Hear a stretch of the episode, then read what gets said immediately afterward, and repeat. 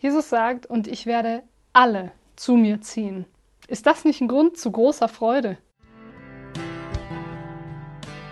Lena, der Eulenfisch-Podcast mit Lena Beuth.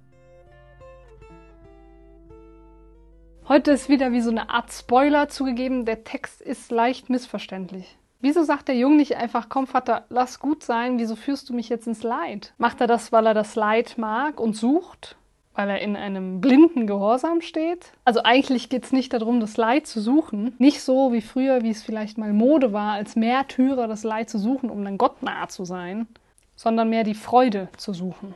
Also wir feiern ja Christus auch nicht am Kreuz, sondern wegen seiner Auferstehung. Also feiern wir die Freude, die frohe Botschaft.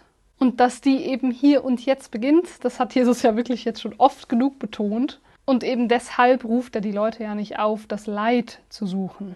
Vielmehr heißt es, ich suche die Freude in allem Tod, der mir begegnen kann. Aber ich suche nicht den Tod, dass ich daran Freude hätte. Und insgesamt hat das nichts mit blindem Gehorsam zu tun, sondern mit einer gefestigten Entschiedenheit zum Guten schlechthin, also Gott.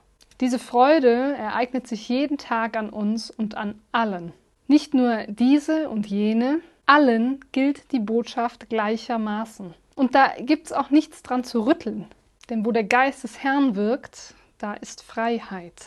Und dieser Geist ist ja eben durch die Auferstehung uns allen gegeben. Nicht greifbar, nicht besitzbar und doch in jedem Einzelnen. Nicht besitzbar, aber auch nicht entziehbar. Jesus sagt, und ich werde alle zu mir ziehen.